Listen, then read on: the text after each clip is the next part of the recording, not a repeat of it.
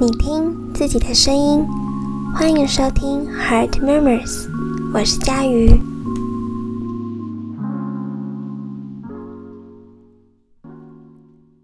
Hello，大家，上周过得还好吗？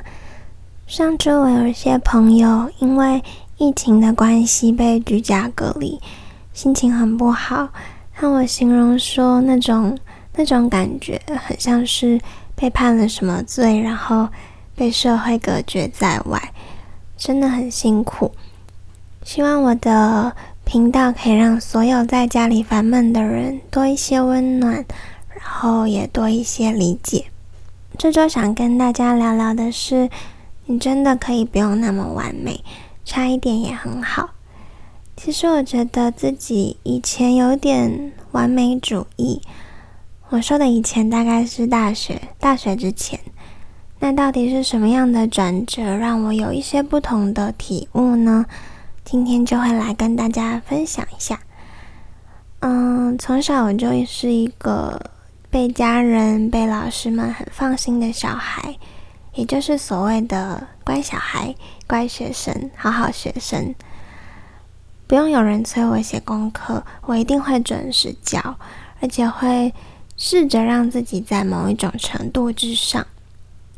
我的奶奶很小就告诉我说：“啊，你要好好念书，长大才有机会坐办公室吹冷气。”那我的爸爸也跟我说：“读书是增加未来选择的一种方式。”其实我理解，我也相信很多人可能都听过这种概念。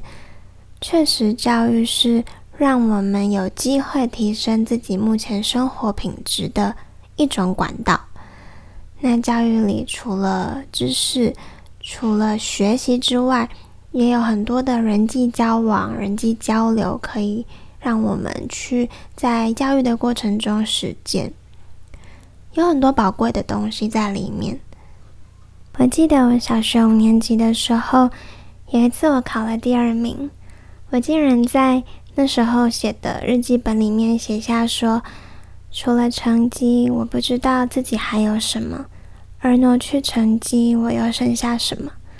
其实我现在回去再看这些文字，偶尔会不小心的沦为大人的视角，觉得这就是一个小孩在为赋新词强说愁的感觉。但其实静下心来看，那就是一个很真心的小孩子的烦恼。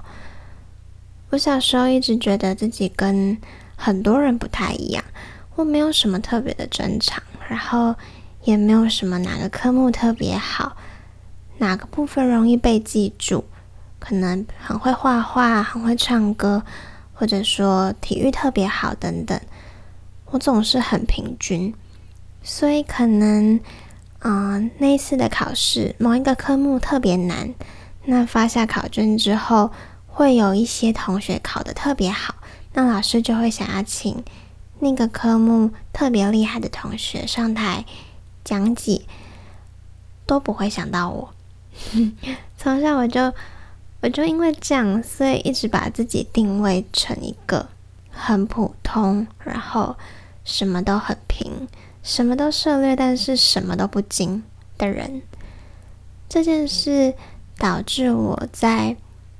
往后做任何事的时候，我都试图的要做到完美，因为我想要被看到，我想要被看到我很有价值，所以举凡全勤、成绩啊、人际交往，然后什么房间整洁啦、书，然后学校的抽屉啊、柜子等等的，我都要很完美，就连我。呈现出来的样子，我都渴望很完美，所以我不太允许自己哪个不好的部分被看到，又或者我就会很惯性的把自己不好的地方藏起来，这样真的很辛苦，因为从小就觉得自己没有特别聪明，所以所有想达到的事情，我都一定会事先的做规划。然后一旦没有达到，我就又开始检讨自己哪个计划不好。这时候，如果在刚好的看到身边一些人凭着天分轻易的达到一些我原本很渴望达到的目标的时候，就又更觉得自己不够好，然后开始怨叹自己啊，就是不如人啦。嗯，这是一个有点恐怖的平衡，因为你想要被看见，想要有价值，所以拼命的。为了这件事情而努力，然后你尽可能的想要达到所谓的一种完美，可是你一旦没有达到，就要更加深自己不够有价值、不够有完美的这件事情，所以就又更努力的要达到完美。可是完美到底是什么？我所追求的每个面向都很完美的意义到底是什么？在这些方式还还可以维持我所谓的完美的时候，确实带来很巨大的成就感。可是当人生真实的样貌出现的时候，那些不完美就成了自己一个很失落的缺口。嗯，这个故事好像说的太长了，终于呢要进入转折的部分了。我的大学本科系是教育学院的课，所以我在大一的时候呢，因为陪朋友去上了理学院的生科系的课，对他们的课程内容还蛮感兴趣的。可能从生理机制啊、大脑结构等等，就让我觉得很好奇、很奇妙，想要知道生理跟心理结合的一些可能性。于是我就申请了辅系，身边许多的学长姐就提醒着我，生科系的课真的很硬很重哦。包含我最后要拿申请表去给班导签名的时候，老师也很意外的看着我说：“诶，一个教育学院的学生要去辅理学院的课啊，你要想清楚诶，因为理学院的成绩评选的方式。”跟教育学院是完全不一样的耶，那是两个不同的思考、不同的学习模式。你才大一，这可能会很影响你的成绩哦。然后老师就要我下一节课再去找他，先回去想一想。结果呢，我想到一半，回去的路上走到一半就折返回去找老师了，因为我觉得我想好了，我已经当了一个。试图在任何事上都完美的人，十八年大学，我想要可以试图的不这么完美看看。我也想为着自己很自己内心真实的声音而活。我想学，我好奇，我想试试看，就只是这样而已。当然，在复习的日子里，真的是好辛苦哦。途中有好几次，我都很怀疑自己的选择。直到现在，我延毕一年，成了大五的学生，就是为了把我的辅系科目修完。深刻的读书氛围跟整个学习的环境，确实跟教育学院有很大的不同。那些原文课本永远都看不完，然后老师的简报里面呢，也是重点中的重点啊。那可能一节课就上了八十几页的 PPT，不是本科系的我，就需要花更多的时间才可以把那些内容给补齐。但补齐了之后呢，考试当天也很容易忘光光。什么哪个酵素激发了谁呀？生理运作是谁影响了谁？在读的时候，我真的觉得很有趣，可是考试的时候脑袋都。忘光光，可能自认花了两百分的力去学习、去适应，可是结果却得不到我付出的一半。挫折吗？我我觉得其实蛮挫折的。还记得，嗯，我第一次考期中考的实验跑台的时候呢，我真的超级无敌紧张。每一题呢，可以想的时间大概是三十秒。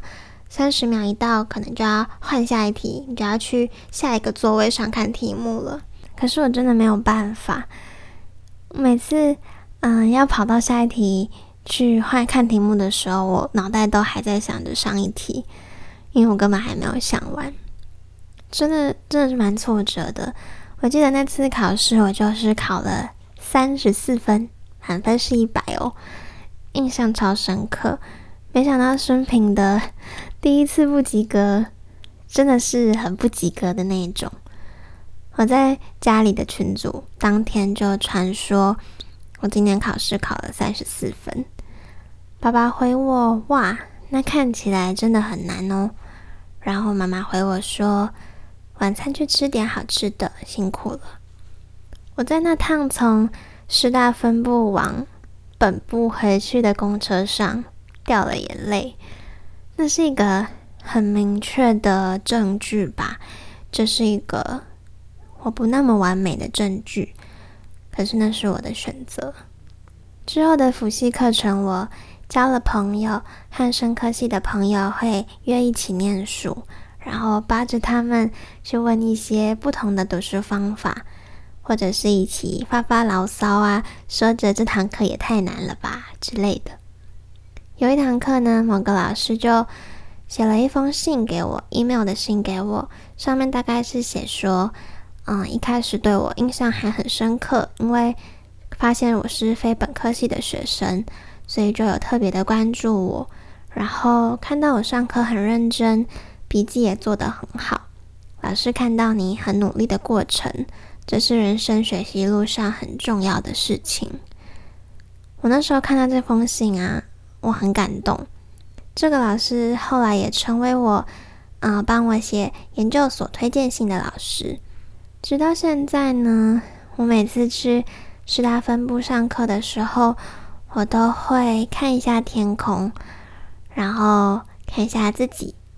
然后跟自己说拜拜，嗯，尝试完美的自己拜拜。不过呢，不完美也没关系，差一点也很好吧。因为因为差一点，我接纳自己不完美的那一面；因为差一点，我学到了不同的学习方式，认识了不同的人，也认识了很多很好的人。因为差一点，我才有机会。跟那个把自己一直逼得很紧的自己告别，然后终于可以跟自己说，不完美也没关系，差一点也很好啊。Heart Memories，我是佳瑜，我们下次见。